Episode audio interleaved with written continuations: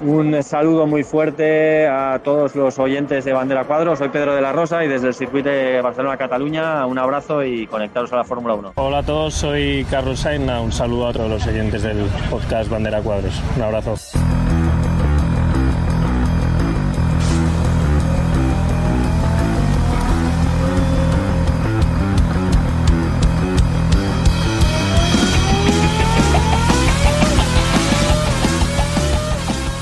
Estás escuchando Bandera a Cuadros, tu programa de Fórmula 1, con Julio Romero y Ángel Castillo. ¿Estás preparado? ¡Arrancamos!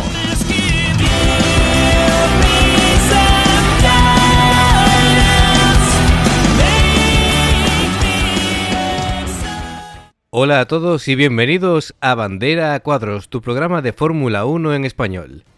Arrancamos por fin la temporada con el Gran Premio de Bahrein y bueno, eh, para algunos la vida sigue igual porque Red Bull sigue dominando.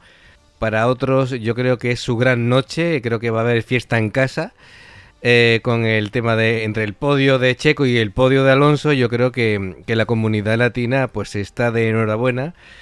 Antes que nada, antes de comenzar y desmenuzar y rajar y debatir, porque no sabéis lo que, lo que se ha movido aquí fuera de micro, ¿vale? Digo, dejaros algo por favor para el programa, porque al final vais a acabar con la energía ya agotada antes de empezar. Eh, paso a presentar a los compañeros. Eh, hola Julio, ¿qué tal? ¿Cómo estamos?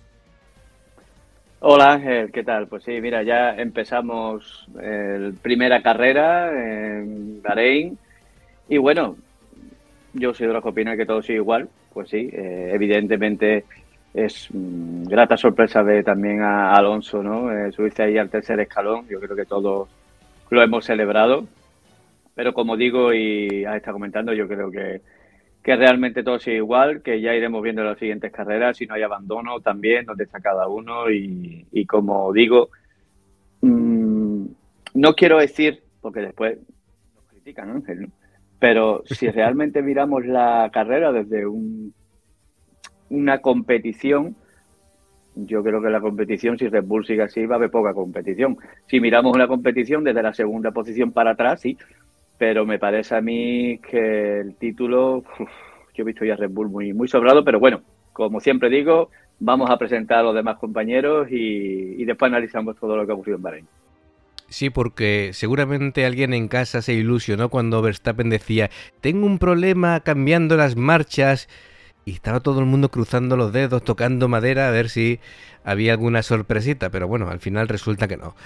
Bueno, seguimos. Eh, David, ¿qué tal? ¿Cómo estamos? Hola, buenas tardes, equipo. Pues nada, aquí deseando meterle mano a lo que ha deparado la, la primera carrera, que ya después de cinco meses ya, ya teníamos ganas de, de ver Fórmula 1 y la verdad que ha estado interesante. ha estado interesante, de, como dice Julio, del tercero para atrás, porque los dos primeros, Verstappen y, y Checo, se iban fumando un puro, como ha dicho Lobato en, en Dazón. o como digo yo, que sobre todo Max iba con el codo ahí fuera del coche escuchando a Camela, así que... Parece que no ha cambiado mucho la cosa el año pasado. La vida sigue igual, ¿no? Como decía la canción. Bueno, pues eh, presentamos a Javi. ¿Qué tal? ¿Cómo estamos? Hola, buenas. ¿Qué tal? ¿Cómo estáis? Bueno, eh, me pongo esta, me pongo este, este, polo que es el de Fernando, ¿eh? cuando estaba en, en, Ferrari, en honor al muerto, ¿no? Porque hoy eh, creo que Ferrari se merecía más de lo que se ha llevado y una avería mecánica pues me ha permitido que Charles hiciera el podio, la tercera plaza. ¿no? Y no tengo. Eh, he pedido al chino la verde, pero no ha llegado todavía, si no me ponía la verde. bueno, pues. Sí, sí. Bueno, ya que, ya que estamos cuatro y, no es de esas ocasiones en las que somos diez, yo creo que directamente podemos ir opinando, respetándonos los turnos de palabra y bueno, yo creo que, que la gran pregunta o la, gran duda era realmente dónde estaba cada equipo. Y la palabra que más se ha repetido en, en, el fin de semana ha sido el tema degradación, ¿no? a ver cómo iban a gestionar los neumáticos.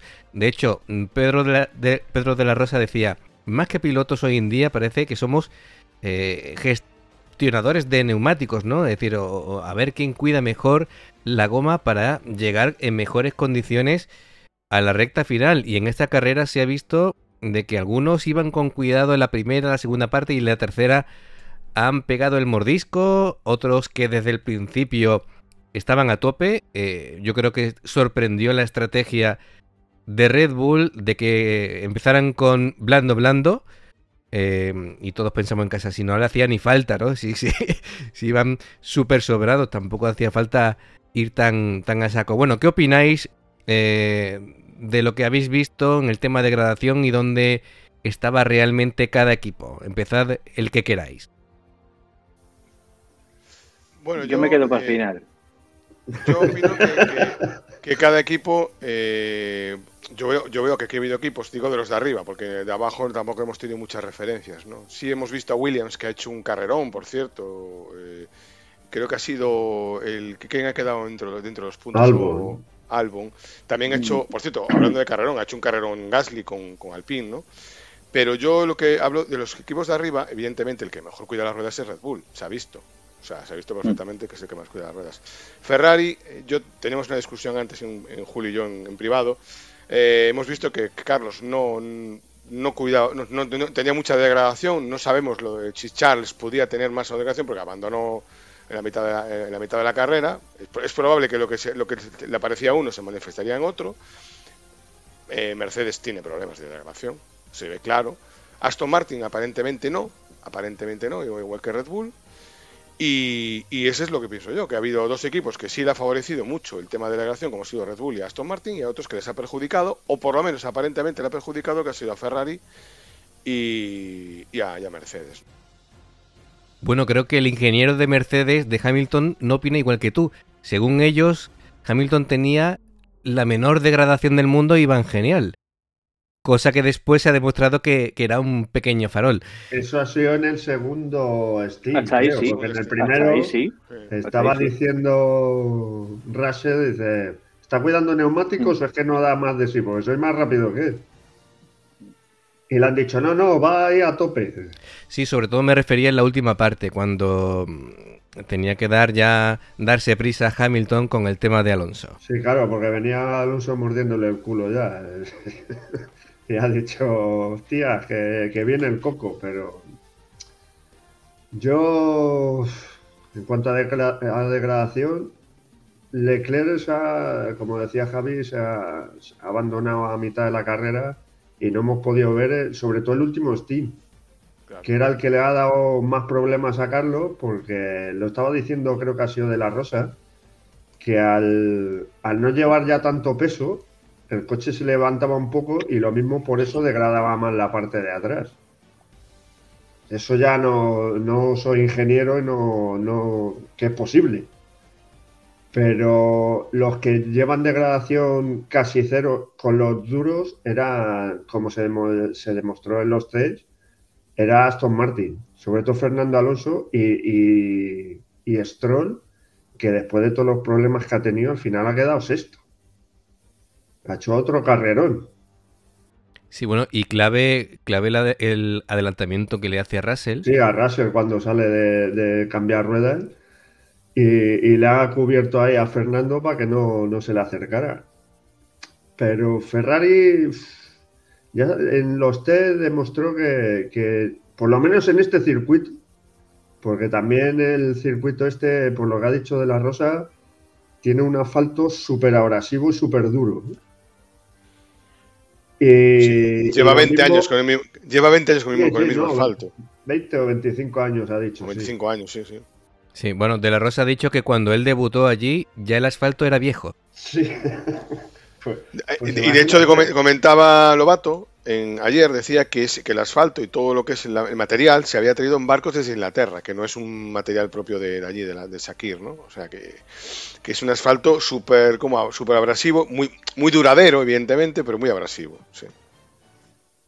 Y, bueno, quitando los baches que hay en la, en la recta de meta, que Yo no sé cómo habrán acabado los pilotos porque pegaban ahí un, un viaje, sobre todo al final, ya casi empezando a frenar ha sido bastante, bastante obvio durante todo el fin de semana y la semana pasada en los test. en los test se, veía sobre todo más.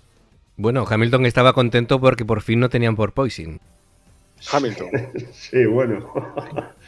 el, Mercedes es que yo no sé. No sé cómo tomarme esta carrera de Mercedes. ¿eh? Y si, y si van a sacar el coche de pontones y. Porque... Tito la pinta. Sí, pero si sacan el coche de pontones van a perder otras dos carreras probándolo, ¿no? No sé yo si les interesará. Tiene toda la pinta, que el coche B, lo, será mitad de temporada, eh, lo sacarán así. Bueno, de hecho, de hecho en los test Russell decía, estamos probando con este coche, pero yo estoy deseando que saquen el que tiene pontones. Pues en teoría, eh, luego en el, en el postcarrera creo que ha dicho que, que lo iban a traer para Australia. No sé yo hasta. Bueno, veremos. Lo... Es lo que dice, es lo que dice Ángel. ¿Tú, te mojarías si eres, si eres Mercedes? Habiendo cómo acabaron el año pasado de la temporada. Acabaron bien, no acabaron mal, ¿eh? Claro, claro, es que yo no. Yo no apostaría a hacer un coche B. Claro, pero de todas maneras es raro en el sentido de si acaban bien la temporada con un coche.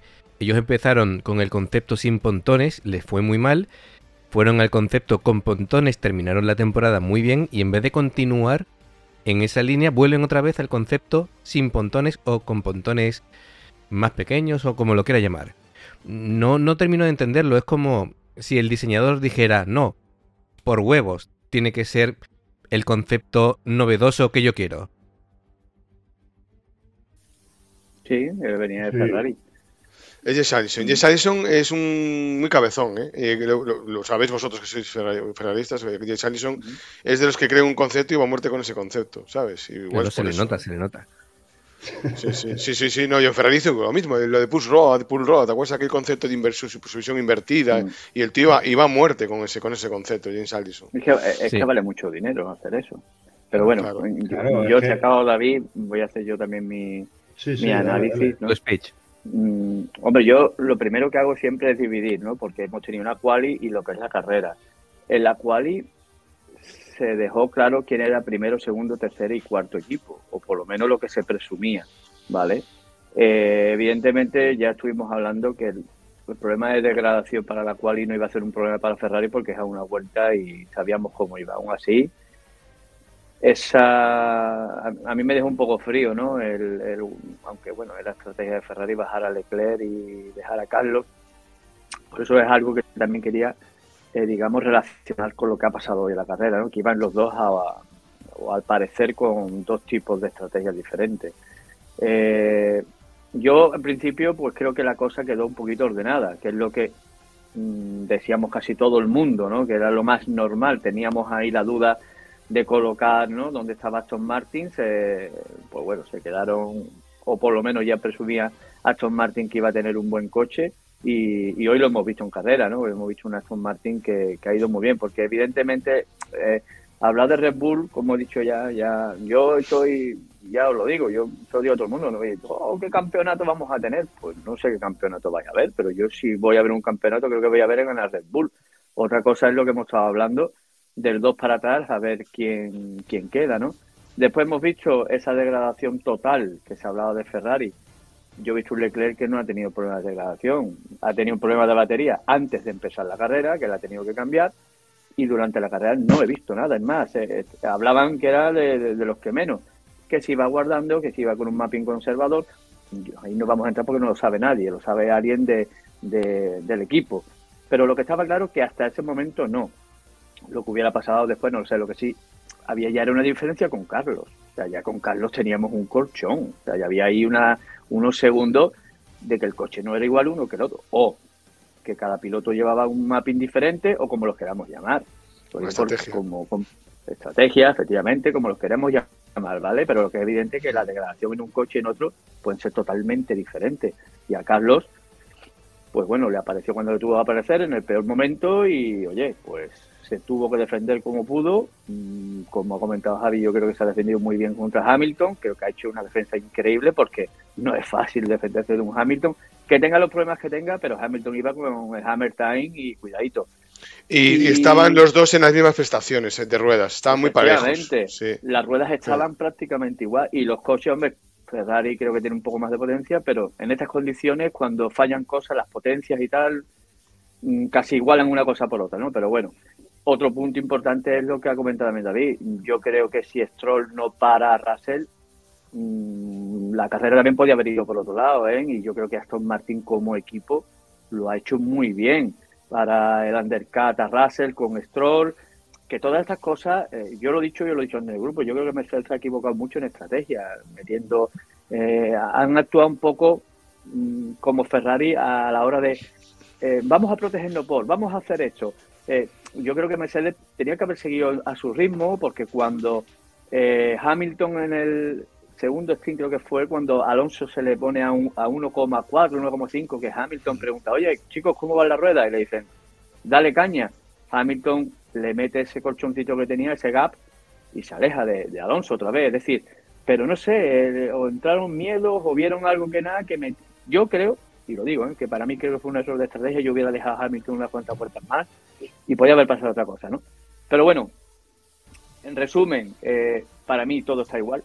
Eh, tenemos la sorpresa ahí, como decía Ángel, de, Aston Martin, que va a estar ahí mm, dándole caña a los Ferrari y a los Mercedes. Y cuidadito porque hoy hemos visto un Aston Martin con muy poca degradación, que va muy bien y a manos de Fernando Alonso es capaz de cualquier cosa. Siempre, evidentemente, como digo, dejando en otra liga a los Red Bull. Pero bueno, iremos viendo cómo va esto evolucionando, porque como sabéis, Bahrein mira cómo pasaron el año pasado Red Bull en Bahrein y mira cómo acabó. O mira cómo empezó Ferrari y mira cómo acabó. Bueno, ya tenemos la polémica del tema de, del diseño de Aston Martin. Que si se han copiado, si no se han copiado. Vamos a ver, eh, se han traído a Aston Martin uno de los pupilos de Niwi. ¿Qué quieres? Que para eso se lo han traído, ¿no? Y después eh, las declaraciones del doctor Marco que dicen que en el podio de hoy había tres Red Bull. Pues bueno, pues ahí poniéndole pimienta.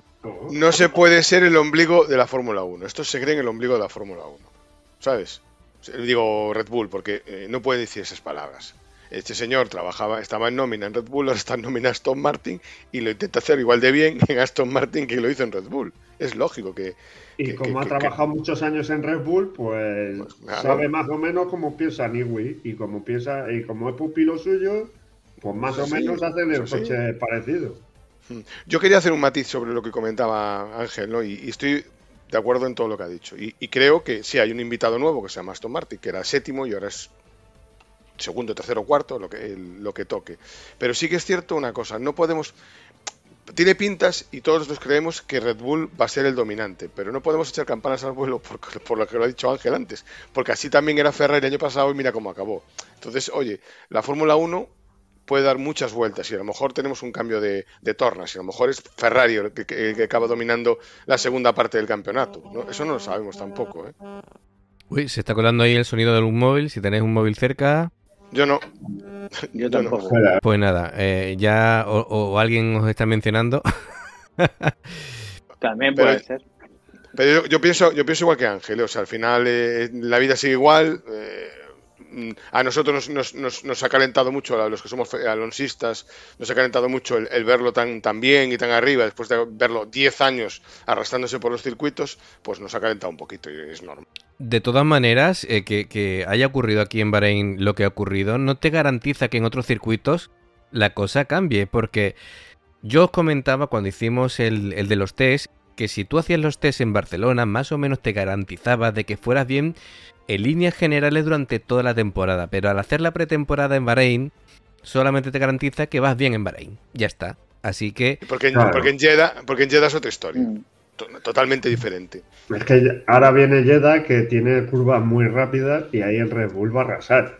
Sí. Bueno, y Aston, Martin no, y Aston Martin no va mal, porque en, curvas Aston Martin está yendo, estaba yendo bien. En, sí, sí, no, no, sí. Sí. tiene toda la en curvas rápidas iba el primero o por lo menos si nos mostraba el gráfico en cual, y Alonso siempre en curva sí, sí, en el sector era el que... Ahí va, pero bueno, después pasa lo que pasa. Sí, bueno, por, cierto, que, que, el cliente de motor en Mercedes quede por encima, digamos, del principal, ¿no? Que sería la propia Mercedes, eso ha tenido que escocer un pelín, ¿no? Sí, sí, estaba Toto Wolf de un contento, se le veía, ¿eh? Se le veía. Sí, ese de... Pero, pero Toto Wolf cuando está contento. Cuando, cuando, Toto Wolf se cabrea, yo creo que los de Bose, la marca Bose, están temblando. Dice, otra vez nos va a estampar. Van, van preparando otra cajita de, de, cascos. Estuvieron a punto de quitar el patrocinador, ¿eh? Por la tontería. No me extraña. Sí, sí. Son alemanes. No, yo os digo, os digo una cosa, yo lo dije el primer día y hoy yo lo voy a repetir. Yo no me fío de Mercedes absolutamente nada. Y el coche que tienen B, cuidadito, porque el año pasado yo creo que lo cogió con el pie cambiado. Y este año, por la razón que sea, han querido empezar otra vez con el, vamos a llamarlo sin pontones o como lo quieras llamar. Pero yo creo que el otro coche que tienen preparado mmm, no es ninguna tontería. Lo que pasa es que es lo que hablamos. Eh, a ver, eh, uno apuesta y después se equivoca. El año pasado, si tenemos dos carreras más, le pones cosas difíciles a Red Bull. Sí, sí, sí, sí totalmente. Lo que pasa es que yo creo que, a diferencia del año pasado, yo creo que han dicho, vamos a seguir con este concepto, porque puede ser revolucionario, algo tendrán con este concepto que han intentado otra vez sacarlo. Pero que el otro coche está allí preparado y yo no creo que sea como el año pasado. Yo me acuerdo del año pasado que Héctor me decía, oye Julio, pero ¿cuándo lo van a sacar? Digo, yo no lo sé, porque eso nunca se sabe, ¿no? Pero sí que es verdad que eh, yo creo que ellos, por comparar con el año pasado, si el año pasado yo me acuerdo que en Barcelona eh, tuvimos ahí que hizo una buena carrera Russell, que es cuando no le funcionaba el DRS a Verstappen y no lo podía adelantar. Ya iban ellos viendo cositas que le interesaban. ¿no? Yo creo que este coche que tienen no van a tardar mucho en sacarlo. ¿eh? Yo creo que cuando han visto lo que ha pasado hoy, como decimos o como ha comentado eh, Ángel, ¿no? que un, un cliente quede por delante tuya, eso nos gusta. Y entonces hay que buscar ya soluciones. Y si la solución me pasa por cambiar el coche ya, mmm, no sé cuándo, pero yo creo que mucho no van a tardar. ¿eh? Sí, bueno, ha sido un golpe de realidad que no les ha gustado nada y tienen que poner medidas. Eh, bueno. Ha entrado un tercer jugador, un cuarto jugador. Es que claro. antes estaban tres, y es que ahora ha entrado claro. Aston Martin, como dices, de equipos cliente, y dices, hostia, me va... sí. es que ya no es que me gane Ferrari y Red Bull, es que vienen estos, que me compran el motor y me están, me están adelantando. Claro. Sí. Eh, por cierto, bueno, eh, retomando un poquito al principio lo del tema de Leclerc y de Ferrari, era una auténtica pena porque de hecho él estaba cuidando neumáticos para llegar con cierta holgura eh, a mantener esa tercera posición que, que, Ferrari sabía que hoy era lo máximo a lo que podían aspirar y eh, presumiblemente ha tenido otro fallo de batería, ¿no? Pero es que eh, horas antes han cambiado la centralita, ¿no? Entonces, pero, pero, pero se supone que tienen dos para toda la temporada. Ahí está el problema. Y te penalizan también. Sí, claro. No, bueno, sí. en la primera hora la, la, mandaban a Maranello para ver qué, lo que había pasado. A ver si la pueden arreglar, y, pero que, y a, que veces, sí. a veces, bueno, sí. Claro. Bueno, eso yo lo que siempre os digo, eso es lo que han dicho.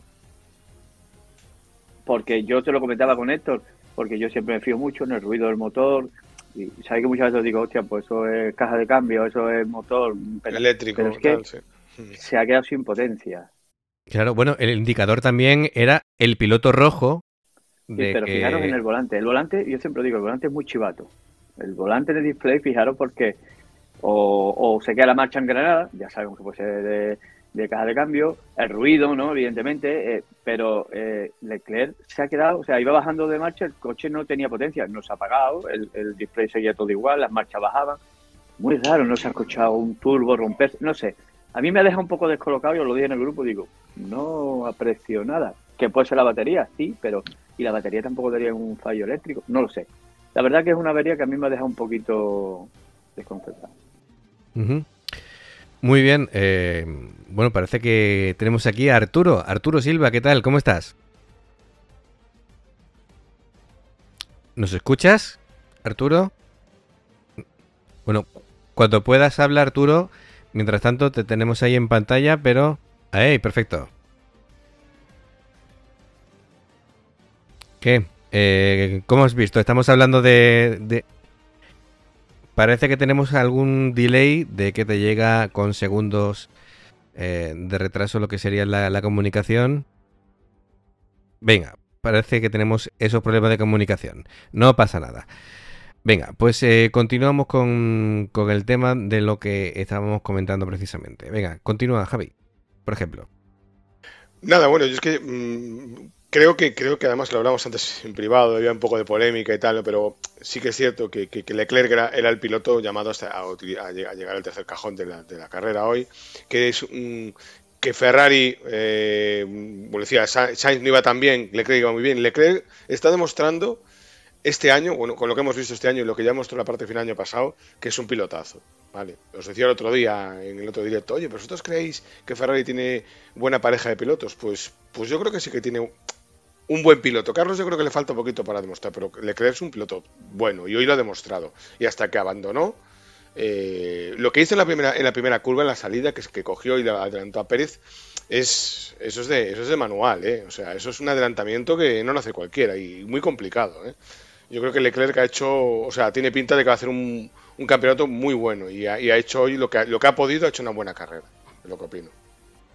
Sí, bueno, yo, siempre he comentado de que la pareja de pilotos de Leclerc-Sainz, eh, Leclerc es más talento puro, más, si me apura Fernando o similar, y un Carlos Sainz es más un Niki Lauda, ¿vale? Es decir, que un piloto top y que es muy bueno leyendo carreras y que tiene muchos intangibles, ¿vale? Y que es muy constante, pero no es ese nivel, digamos, de excelencia, excelencia en cuanto a talento puro, ¿vale? Pero sin embargo también suma el que sea un piloto muy regular, que sea muy constante, muy trabajador, que lea muy bien las carreras, que sabe eh, en qué parte de la carrera está y qué es lo que tiene que hacer y cuándo tiene que cambiar, todo ese tipo de cosas suman, ¿no? Por ejemplo, Hamilton tiene mucho más talento pilotando, pero sin embargo llega un momento y no sabe qué hacer con los neumáticos, pide sugerencias al equipo porque no es capaz de tener ese tipo de lectura.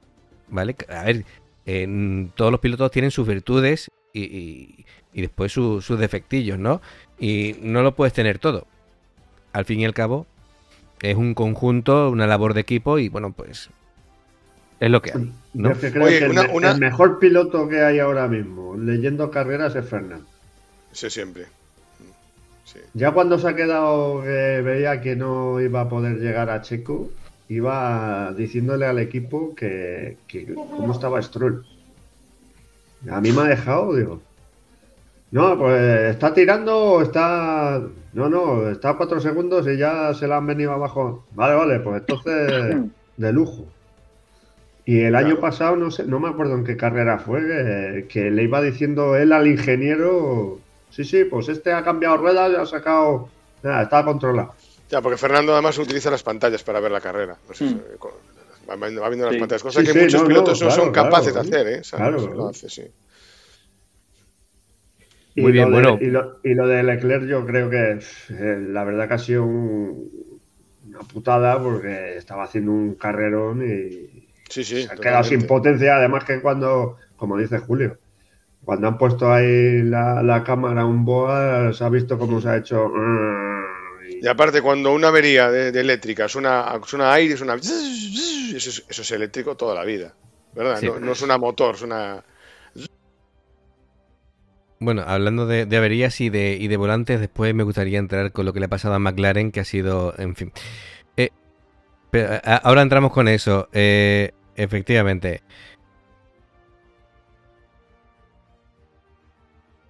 Bueno, bueno, bueno. Eh, hay, eh, se está llenando de memes eh, el tema de Ocon y lo que le ha pasado a, a Alpine. Eh, es curioso, ¿no? Porque los reyes de la zona media, que eran precisamente McLaren y Alpine, han sido los dos peores en el día de hoy, ¿no? Es decir, pinta fatal. Empezamos, por ejemplo, con McLaren, ¿no? tiene esa avería de volante Nick de Debris. De pronto pone el volante. Creo, creo entender que lo. Eso, Piestri. Perdón, perdón. Piastri, Piastri. No, es que estoy con los debutantes. Bien, eh, Piastri pone el volante antes de tiempo. Se supone que tenía que esperarse a ponerlo recto y lo pone ya girado. Eso ha provocado de que tarde más tiempo del necesario al reiniciarse el sistema, no sé ya cómo va. Y, y resulta que ahí se ha quedado. Es decir, pasaba los segundos, un minuto, minuto y medio. Y el pobre yo creo que era en plan tierra, trágame, ¿vale? De que estoy haciendo el ridículo aquí. No sé cómo habéis visto esa situación caótica de McLaren. Joder, pues la verdad que ha sido eso, ha sido un poco chasco, sobre todo para Piastri. Porque claro, en la F2 yo creo que los volantes que tienen los F1 no son normales y los meten ahí como sea y, y tiras. Pero claro, aquí tienes que dejar la rueda recta, meterlo recto, que no, porque si no se, se desconfigura y, y, al final el pobre se ha quedado ahí y han tenido que retirar el coche porque yo creo que ya no, no funcionaba. Y luego, y luego Lando, que también ha tenido una mala suerte de, narices. ¿eh? Yo echo de menos a alguien en McLaren, Andrea Sedil. Se nota. el, pobre, el pobre Andrea Estela estaba ahí diciendo, madre mía, ¿dónde me he metido? Es que McLaren, es que no, no levantan cabeza, ¿eh? Mira que llevan años intentándolo, ¿eh? No levantan cabeza, tío. Sí, bueno, pero hace un par de años estaba, tenían un coche rápido y el motor Mercedes le funcionaba y la verdad que estuvieron ahí luchando. Lo que pasa es que el año pasado ya con Ricciardo en baja forma ya pecaron de,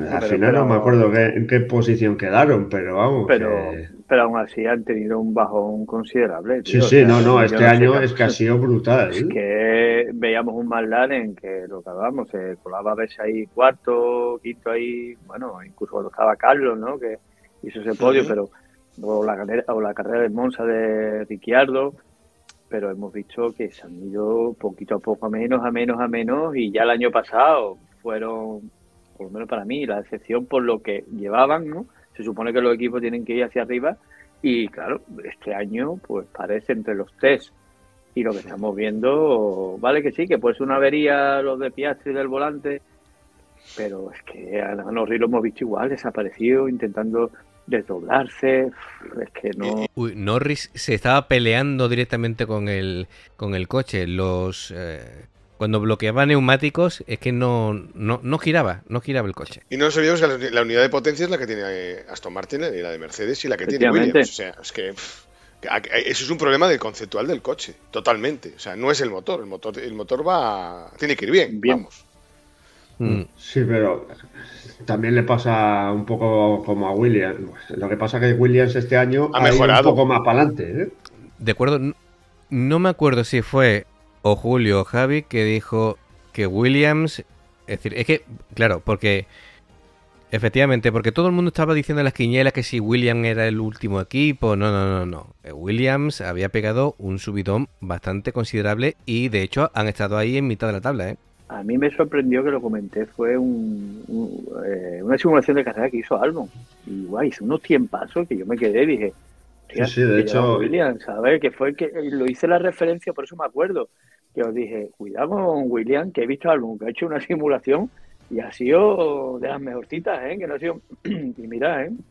A ver, que siempre decimos lo mismo. Eh, igual cuando muchas veces, bueno, el antiguo Toro Rosso, Alfa Tauri empezaban muy bien y poquito a poco se iban desinflando porque los demás iban evolucionando y ellos como que habían llegado ya a su, a su techo y no podían hacer mucho más, ¿no? A ver, Basta. no lo sé, pero por lo menos parece que, que han mejorado notablemente. Y para mí, que ahora lo hablaremos, por Alfa Romeo yo me esperaba, me esperaba algo más de Alfa Romeo o que dieran un poquito más de lucha teniendo ese motor Ferrari que también va y que tampoco ha hecho muy, muy buena carrera. Bueno, Alfa durante un tramo de la carrera de pronto se coló ahí botas y, un, poco inesperado y tal, pero sí, sí, sí. Pero bueno, pero por ahí andaba. Ahora, que hablan de, Williams, yo quiero destacar un poco, chicos, el tema del piloto estadounidense Logan Sargent, que la verdad es que ha estado muy, muy cerca de quedarse en la zona de los puntos. Ha hecho un buen trabajo, pero lo hizo desde la pretemporada. Eh, completó una buena cantidad de vueltas y por ahora parece ser un piloto que no es de esos que llega por ahí por el típico paid driver que solamente llega para hacer el relleno de la parte trasera de la categoría, ¿no? eh, hay que poner mucha atención eh, con él porque yo creo que dos o tres carreras más, un poco más de adaptación y puede que esté ya a la misma altura de lo que sería Alexander Albon. Pero qué bueno que hoy nos dimos cuenta que llega un piloto por ahí que no solamente es para que esté de relleno, sino para que haga buenas carreras y que es lo que queremos. Al final de cuentas, ya comienza, eh, no, sé, Julio tendrá el dato más exacto, pero hace muchísimos años eh, que no corría un piloto estadounidense, ya comenzando una, temporada completa, que recuerdo bien que el último fue Alexander Rossi, pero creo que Scott... Eh, Scott Speed. Scott Speed con Toro Rosso. Bueno, con un Toro Rosso, sí. Fue en año, en año 2006, ¿no? O 2007, 2006 fue, ¿no? Sí, sí, sí, por ahí. Entonces, pues que, eh, eh, lo bueno es que llegan eh, para complementar un poquito esa parte de, Norteamérica, ¿no? Ya tenemos por ahí a Checo, México, Estados Unidos, Stroll, tenemos ahí por parte de Canadá. Entonces, hay, hay buenos, buenos pilotos, pero refiriéndome de manera general a lo que hace Williams, creo que van en ascendencia por lo menos para estar ahí en la parte media de la, de la parrilla. Ya no una, es una, una, pregunta, Arturo. Sergien, eh, ¿de, dónde, ¿de, dónde, sale este chico? ¿Sale de la, de la Fórmula 2, entiendo, no? Sale, sale de Fórmula 2, un piloto totalmente de Miami que tendrá el Gran Premio de, de la Florida para ser exactos, tendrá gran premio de casa y que, y que ha hecho eh, buenos test y que al momento que se le hace la contratación no solamente viene por la parte de eh, el típico pay driver, sino que venía haciendo las cosas bien y cuando el equipo inglés eh, Williams pasa a parte de cuando cambian de propietarios, ya le venían echando el ojo porque obviamente Williams quería tener a un piloto estadounidense 100% con ellos, tanto porque se ha estudiado ese mercado y el mercado norteamericano va en ascendencia, entonces todo eso ha resultado y ha cuajado un poquito. Te podría dar un poquito más información de, de Logan Sargent, pero la verdad es que no la tengo por ahí a la mano. Este, déjame checarlo un poquito más y le comentamos para ti, para todos nuestros seguidores, pero la verdad es que venimos con un piloto que, hace las cosas este, no como el resto que hubo anteriormente, porque en la actualidad todos los pilotos que están en Fórmula 1 se ven más completos, ya no se ve tanto ese piloto de relleno como en, otras, en otros años anteriores. Sí, bueno, eh, si no recuerdo mal, Sargent quedó cuarto en el campeonato de Fórmula 2. Eh, el año pasado. Bueno, le damos la bienvenida a Oriol Martín. Eh, Oriol, eh, nos estaban pidiendo por el chat que cuándo regresaba Oriol. Así que bueno, señores, ya lo tenéis por aquí. Y estamos ahora mismo en, una parte en la que estamos hablando de que precisamente Alpine y McLaren, que eran los reyes de la zona media en la temporada pasada, pues hoy se han arrastrado por el fango y que sin embargo Williams, que era el, el farolillo rojo, pues está ahí en la zona media, ¿no? Entonces, ¿cómo valoras todo esto? Bueno, el, tema de, Williams y de, Añadiría también, aparte de Williams, a, Alfa, Romeo. Que me ha sorprendido mucho ver a Botas allá arriba. Hombre, son buenas noticias porque estos dos equipos, la verdad que el trabajo que llevan haciendo durante tiempo es bastante bueno y al menos ahora tienen resultados. Igualmente es la primera carrera, que luego ya, iremos viendo. Seguramente, espero que no sea flor de un verano. Y lo de. Y lo de. Perdón que me río, es que lo de Alpine y, de McLaren. A mí me sale muy por los aficionados de, McLaren, pero no, no, sé, es el nuevo. Bueno, ahora mismo en Twitter Ocon se está convirtiendo en un meme. bueno, Ocon. Bocón. Es que Ocon ya era, un meme antes, pero. Claro, es lo que creo que es lo, que he comentado en línea interna. Esto al final es un bien para la humanidad. Porque imaginaros que Renault, el coche francés, con dos pilotos franceses, imaginaos que gana algo. O sea, eh, colapsa el mundo. Colapsa el mundo porque no, no podrían soportar. Tendríamos Francia hasta en la sopa. Eh, espero que le vaya bien. Pero no creo que. Es, todo demasiado bonito para que al PIL le, vaya, le vaya bien.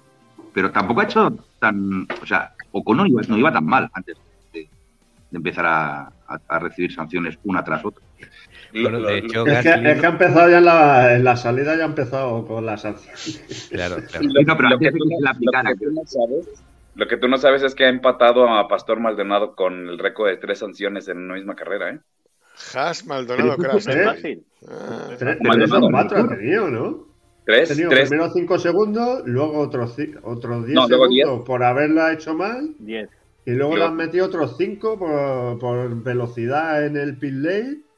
Sí, sí, pero, No sé eh, si le le, met- pero le metieron los cinco cuando entró Pilén a hacer la sanción. Sí, sí, y cuando sale, los 10 segundos. Claro, sí, sí. claro. y le meten otra. Pero chaval, ¿tú Un- qué te Un pasa? auténtico Yo- desastre. Yo soy Ocon y cuando salga doy una vuelta y me, directamente me retiro. ¿no? No hago más el ritmo. A mí me ha recordado a un tal Nakano que en su primera carrera, creo que era con Tyrrell, hace muchísimos años, le pasó lo mismo. O sea, tres veces pasó por los boxes y tres veces exceso de velocidad. Al final le sacaron la bandera negra. Pero, Mm. pero me ha- esto es de hace muchos años, ¿eh? pero sí, sí, me acuerdo que era Nakano 5, Nakano otra vez y a la tercera ya se ve que dijeron. Bueno, Bueno, chicos, también cuando está Oye, por ahí- vol- vol- oye, por Cua- cierto, vol- ¿cuántas volviendo, vol- volviendo al pin. ¿Qué, qué, qué carrerón se ha marcado Gasly? Gasly sí. Se marca un carrerón. Mm. Por que eso, no esperaba, claro, ¿eh? por eso decía que al fin tan mal no está. O sea, que, Es ta- que- o sea, es que Bueno, Gasly es Yo, bueno, ¿no?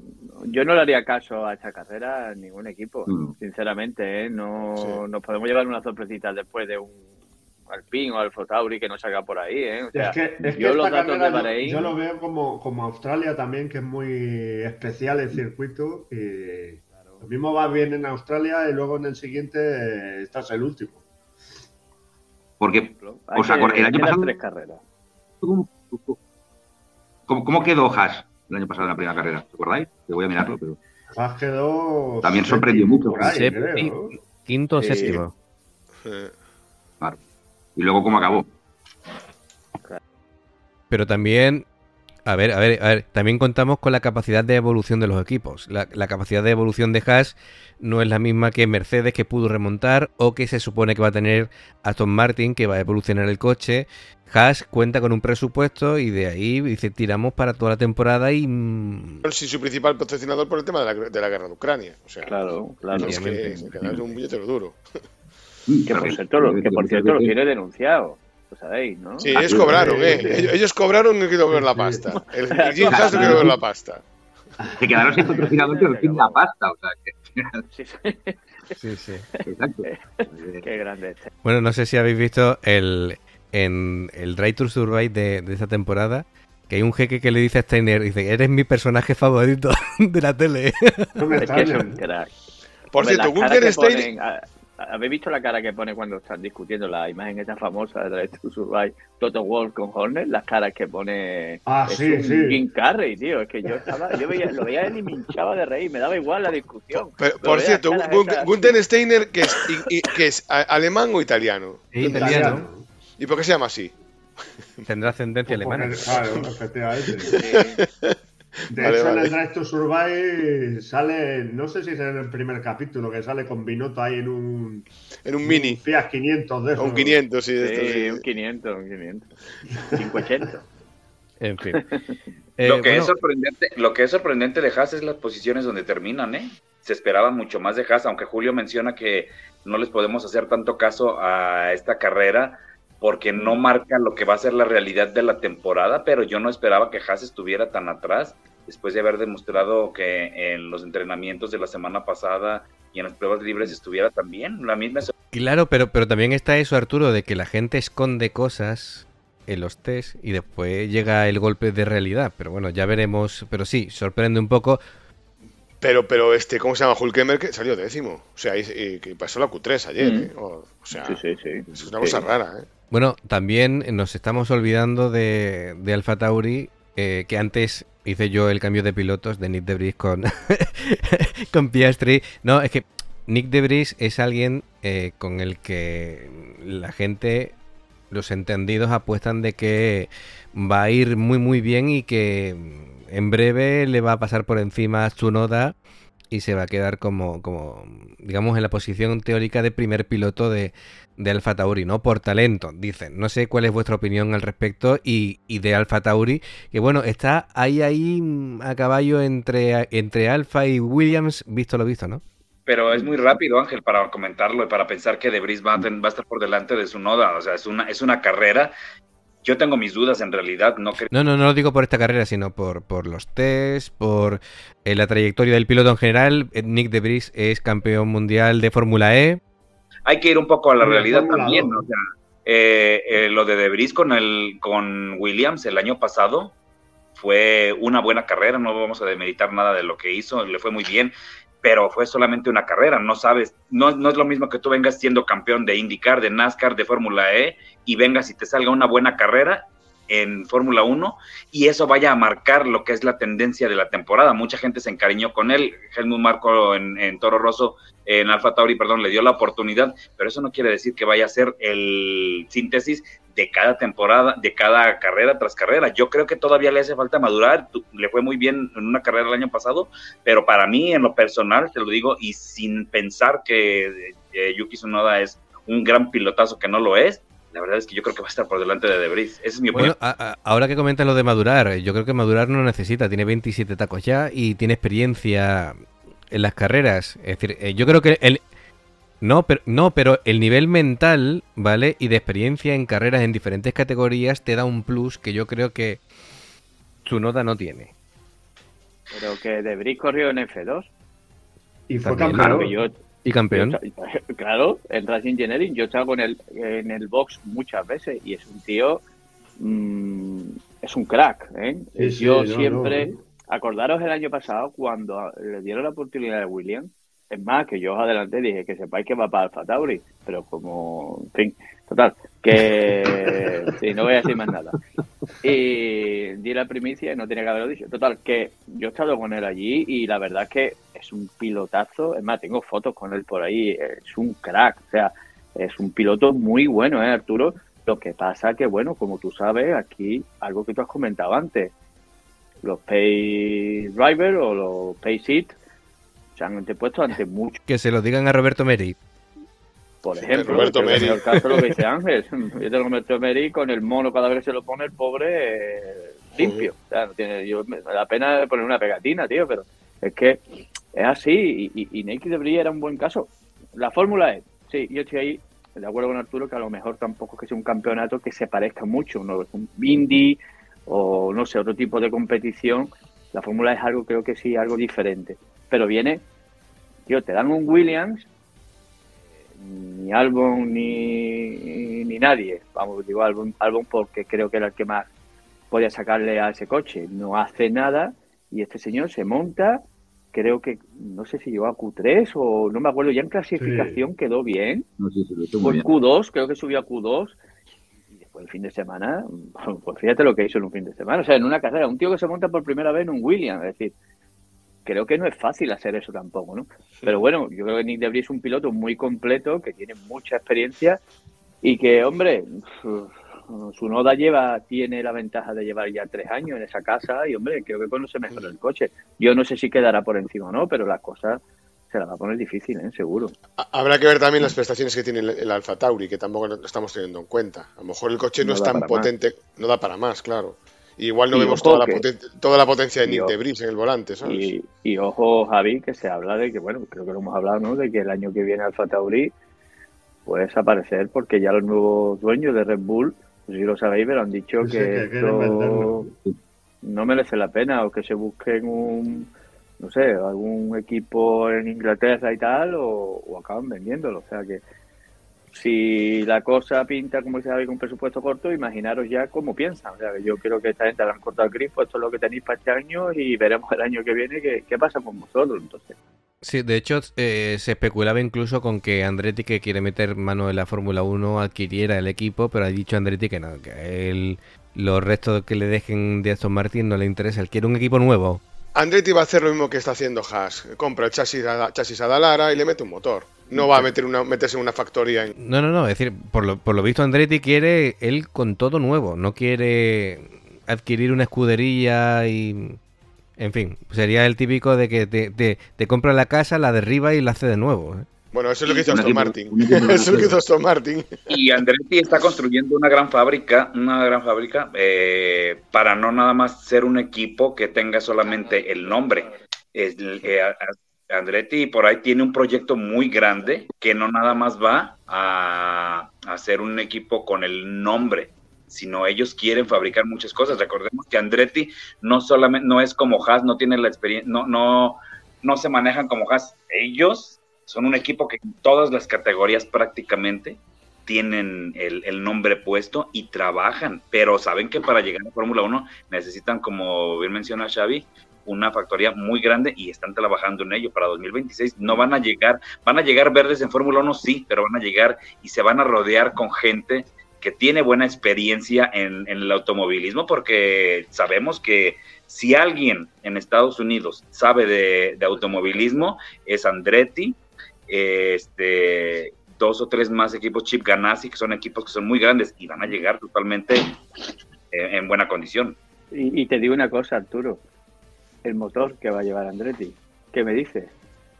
¿Cuál va a llevar? El de Chevrolet. ¿No sabéis? ¿no? No. No, no lo sabéis, me voy. Lo siento. Ya, eh, no, no, no, no, no, dramática. Arturo, ¿Sabe el motor que va a llevar Andretti o no?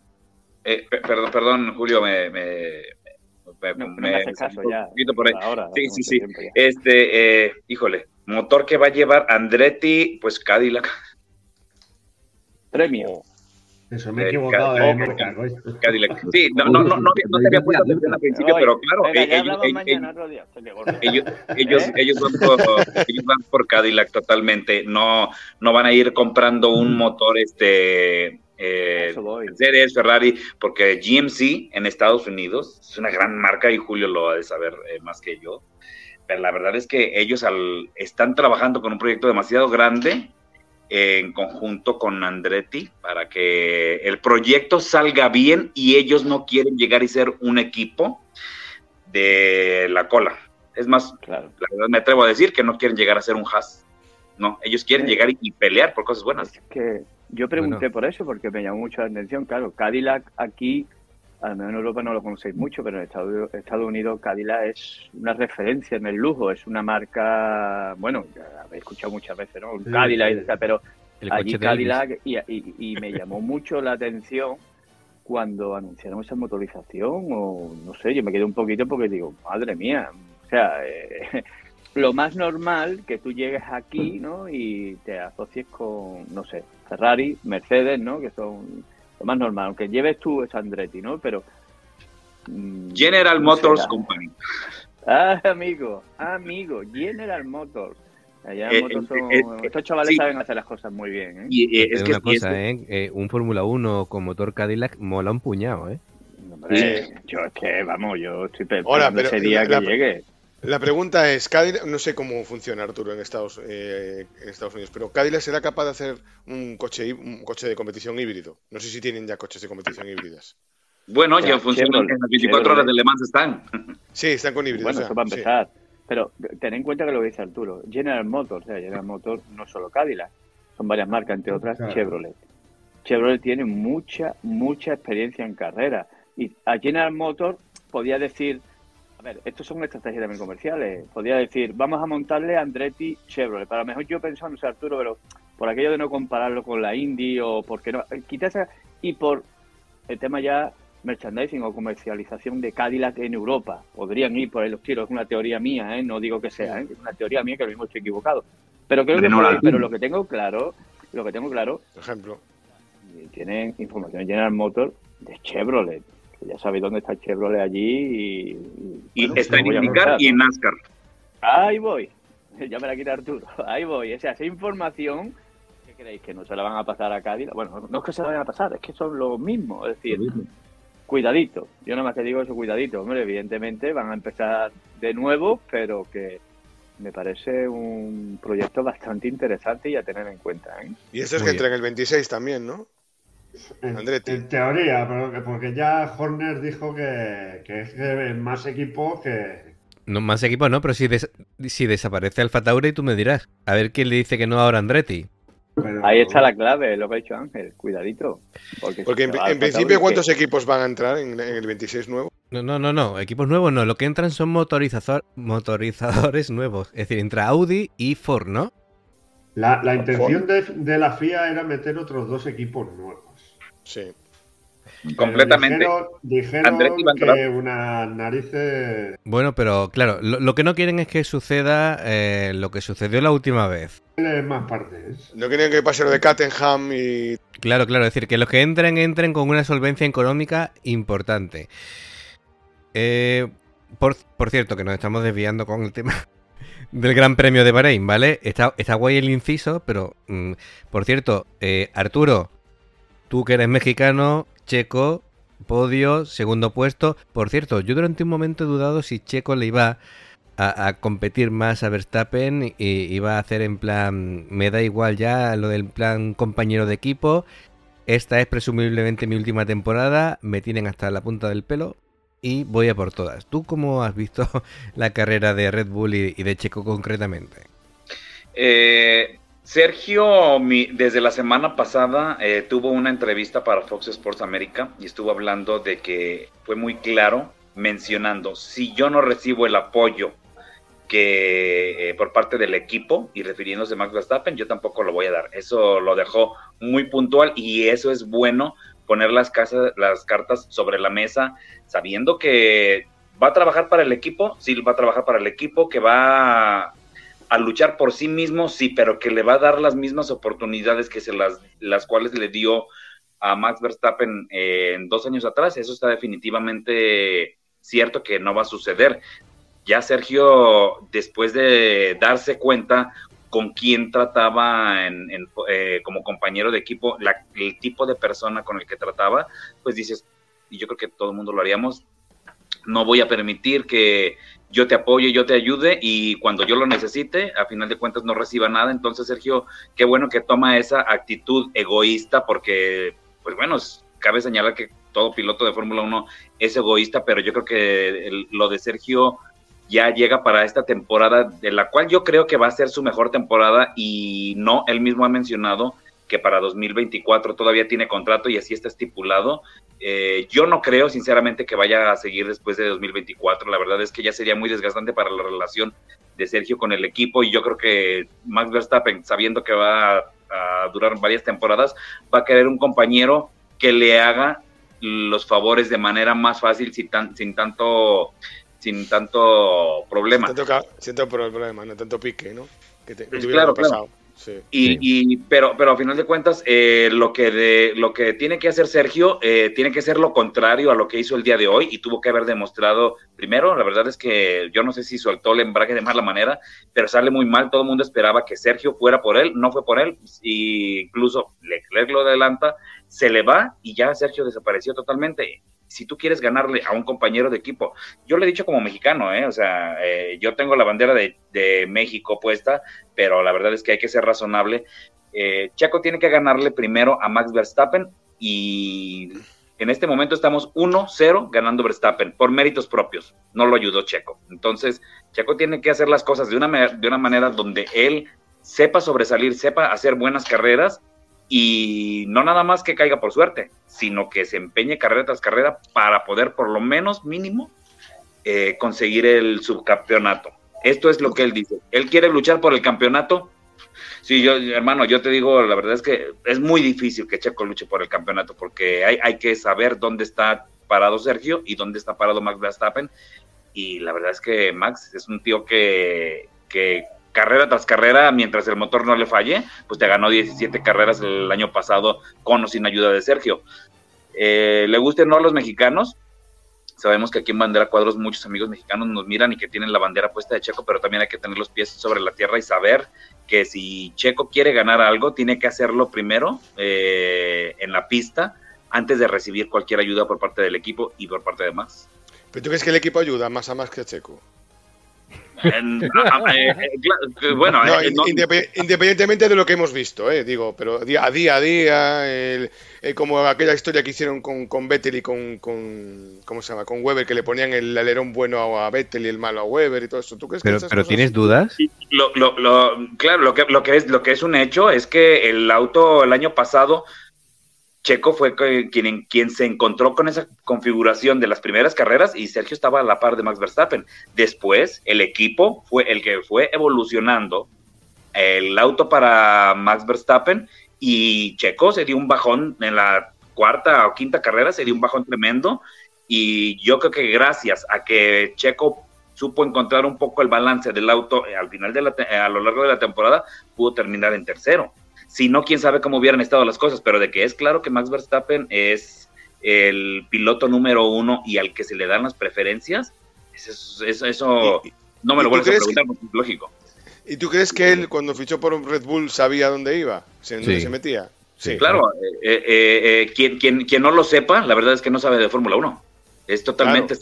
Sergio, sabía a dónde se dirigía al contratar con los con el equipo austriaco, al, al firmar con el equipo austriaco, pero la verdad es que ha sido un gran segundo piloto, sí. Ha hecho las cosas para el equipo, sí. Pero mucha gente piensa que Sergio ha trabajado solamente para Max, no Sergio, los, la mayoría y el, casi todos los resultados buenos que han venido dando han sido en favor del equipo, no, no en favor de Max. Entraremos un poquito en polémica con el Gran Premio de Bahrein, que si Sergio fue quien eh, le dio el campeonato a Max Verstappen, al final de cuentas el equipo fue quien se lo pidió y Checo obedeció. Sí, eh, correcto. Sí, eh, por cierto, también quiero saber vuestra opinión con el tema de que, bueno, eh, los dos pilotos de Mercedes, eh, y, creo que, Julio, quiero empezar contigo. Russell ha dejado ya clarísimo, oye, ¿a este qué le pasa? ¿Va lento simplemente o es que está controlando los neumáticos, no? Como diciendo, porque yo voy rápido y a mí me deja de rollo, yo quiero estar delante. Hombre, es que yo creo que Russell se lo ha ganado. El año pasado ya, hombre, iba con respeto, por decir una manera, ¿no? siempre llegas nuevo al equipo y estás con el señor Luis Hamilton, pero ya vimos cuáles eran las intenciones de, de Russell durante dos años y como que al final de campeonato, ahí, pues bueno, no sé si es que reaccionó más Hamilton y se desinfló Russell, pero bueno, eh, la primera mitad del año pasado Russell fue el que sacó las castañas del fuego y el que ponía Mercedes un poquito arriba, ¿no? Este año pues ya hemos visto cómo va, claro, y, y lo veo normal, porque eh, si tú llevas muy buen ritmo y tú ves que tu compañero, yo siempre digo lo mismo, pide permiso al equipo y lo de siempre, ¿vale? O en este caso le dijeron, eh, sigue, sigue así, ¿no? E intenta adelantarlo. Si lo adelantas o te deja pasar, mejor dicho, después no te vas, lo lógico, lo normal es que le devuelvas la, la posición, ¿no? Pero me parece que esa mentalidad que tiene ya Russell es la que hay que tener desde el momento uno, desde la primera carrera, de decir, oye, que si Hamilton va a otra estrategia o está administrando neumáticos, llamémoslo X, oye, pues si yo llevo mejor ritmo, que se eche un lado, que yo paso. Y ya hemos visto de lo que es capaz Russell y le van a tener muy en cuenta en Mercedes. Es decir, no es un piloto que digamos, ah, ahora sí estoy hoy mejor. No, no. Russell ya el año pasado pegó el manotazo en la mesa y este año, visto lo visto, parece que va con las mismas intenciones ya veremos restos de carrera, pero que si la ha hecho ya en esta, estoy seguro de que, de que vamos a ver más episodios como el de hoy, seguro. Oriol lo opina diferente, ¿eh? No, no, no. Nada, Oriol está triste porque ya no existe el plan, ya no hay el plan, ya ahora existe el ya no hay plan, ya hay el ya está el meme de Ocon y, ya está. Ya es diferente todo. Ya es diferente. lo, de Russell, yo creo, lo de Russell tiene razón, pero es que lo de Russell era natural. Creo que es un cambio generacional dentro de Mercedes. Lo que se está haciendo sin ser tan, tan traumático como en otros equipos, como podía, pudo pasar en Ferrari con, con Leclerc y Vettel. O, sea, yo creo que Mercedes en este caso sí que está llevando bien una transición entre un siete veces campeón del mundo y luego Russell que... Y también hay que reconocerle una cosa a Hamilton no es fácil, ¿eh? Ser siete veces campeón del mundo y que venga un chaval y te pase la mano por la cara y que no haya un cisco. Es que, ya vimos lo Hamilton, que... Es que Hamilton ya. Yo creo que Russell tenía que haber estado en Mercedes ya un par de años mm. antes. Y ya lo vetó. Y lo vetó. Y lo vetó porque, sabía lo que había. Mm. y el año pasado, cuando empezó, lo dijimos aquí, le va a mojar la oreja, en tres o cuatro carreras le, le está mojando la oreja a Hamilton, que es lo que pasó. Mm. Pero la, reacción de Hamilton no ha sido, eh, eh, yo por, ejemplo, como la de Fernando Alonso con Hamilton en, McLaren, que fue una de- autodestrucción del equipo. Pongo el ejemplo de Fernando porque así ya causamos el tema de Fernando, que lo ha hecho muy bien hoy. Que tú tienes ganas de hablar de, de Aston Martin, en verdad. Se te ve. Anda, ¿qué quieres hablar de Alonso? No, no, no, no, no, no, no, no, era un ejemplo, lo que pasa es que siempre pongo el mismo ejemplo, pero sí es cierto, o sea, fue muy traumático y se acabó perdiendo un mundial por eso. Por eso quiero que es, y, en parte era natural que pasara. Por eso digo, hay que reconocer tanto Mercedes, que lo está haciendo bien, como Russell, que es un pilotazo, y también hay que reconocerle tras a, Hamilton que sepa asumir ese rol y no haga un autodestrucción. Y yo me- no me lo esperaba de Hamilton, ¿eh? precisamente de Hamilton, que siempre hemos tenido la imagen de, de IVA, de, de, de- yo soy más Bueno. importante que nadie. y- Bueno, porque no ha tenido un, un coche ganador. Si llega a tener un coche ganador, a lo mejor cambian las tornas, ¿eh? Sí, sí, puede ser, pero por eso supongo que lo vetó durante dos años y dijo, bueno, este ya que ya no llamamos para arrastre, pues ya, ya, ya lo dejaría. Totalmente. Sí, hombre, bien. Si fuera ganador, sería otra cosa. Y luego ya, ya no digo nada más, ya hablaremos de Aston Martin. Sabía que llegaría el momento donde, donde las, la- la- la- donde las reglas en la Fórmula 1 cambiarían para todos los automóviles, entonces dijo, bueno, pues yo sé que con este coche ganador también, ganador también él tiene las mismas oportunidades, mejor eh, ahora con la nueva era de la Fórmula 1, pues ahí que entre y veamos cómo nos adaptamos los dos. Acordaros de aquel Gran Premio de Bahrein, bueno, el Gran Premio de, de- se llamaba, ¿cómo se llamaba? Este que hizo circular que corrió eh, Russell en vez de en vez de Ujú, Hamilton. ¿no? Porque Ah, sí, Shakir. Ah, perdón, eh, sí, sí, sí. Hamilton, eh, eh, con que, COVID, que- ¿no? eh, que los de que los de que los de Mercedes hicieron todo lo posible para que no ganara la carrera. no sé si os acordáis. Le pusieron las ruedas mal, no sé qué. Bueno, o sea, eh, está, está asiento claro. del otro. eh, El asiento del otro, tal. Está, está claro que lo que no quería que. Delante, la- las zapatillas dos números más, más pequeños. Más no Sí, iba, iba, el, iba el tío con el mono que parecía Jaimito, ¿no? ¿Os acordáis? O sea, que La- el Russell. Las ruedas pinchadas, las ruedas pinchadas. No, las ruedas, ruedas pinchadas, ruedas, ruedas invertidas, le metieron las de, dos de, de- de no sé qué. Las de atrás, Sí, O sea, porque no querían, dijeron no, que como gane este se nos cae, se nos cae el mundo encima. Entonces tenemos que echar a botas. Es que tenemos que echar a botas, sí o sí. Que por cierto, hablando de Pues sí, botas. Pero es que me tenía que haberle echado. ¿no? Sí. Pero hablando de botas, es que quería hacer un, inciso cuando hemos hablado de, de la zona media de Alfa Romeo. Si Botas ha hecho lo que ha hecho con un Alfa, Alfa tiene un cochazo. Lo dijimos Veremos. antes. Ojo, eh, lo vimos em- es muy pronto. En los ten, en los ten no iban mal, ¿eh? No, ya, no que motor, mira dónde Fer- estaba. motor Ferrari, motor Ferrari, joder. Hostia. Sí, pero que, que digo que si Botas lo ha llevado allí, no sé, eso se lo das a un piloto competente y a lo mejor te hace algo serio. Un piloto está, y- y es demasiado competente. Botas. no, no. Bota- Botas, el piloto con el casco del bigote. Es que, en fin. Ah, ¿Te imaginas? Sí, sí, sí. Bueno, Claro, como se ha em, dejado, le tiene envidia. Si no ves que se ha dejado el bigote también, como es. A mí no me queda tan bien. A, tío, a él no le queda tan bien como a mí. Ah, pues. El morante de la Puebla de bandera a cuadros. Hostia. Ostras. Sí, sí, sí, sí. Bueno, gente, em, se nos acaba el tiempo. Así que, bueno, ya tenemos el próximo Gran Premio el día 19, que es el de Arabia Saudita. Joder, dos semanas. ¿eh? Dos semanas. eh, bueno, os podéis consolar que, que tampoco después el siguiente sería el 2 de abril, tampoco es eh, que sería Australia. En fin. A recorrer 12.000 kilómetros. Sí, porque, porque el- es que no lo entiendes, que el concepto de medio ambiente tú no lo terminas de pillar, ¿vale? No, yo no lo cojo Pero con yo sí. Pero, pero, joder, De la FIA, a- ¿eh? Pero vamos a utilizar biocombustible. Es que, macho, nada más que os fijáis Sí, en sí, esas cosas. eh, pero en los coches, ¿no? En los aviones no. En los aviones no hay Creo biocombustible. que biocombustible no hay todavía. En algún lado hay que ahorrar. En dos semanas es siempre. tipo de ir en barco. Oye, ¿habe- ¿habéis visto la entrega de premios que el Sulayen, como iba con la, túnica, no se le- yo no lo conocí? Yo, ven Sulayen, presidente de la, de la FIA y tal, y veo una túnica blanca entregando un trofeo. Sí, además se la entrega a Fernando Alonso, creo. ¿no? No, y- no, a, a Verstappen, a Verstappen. Y, Sí, dime.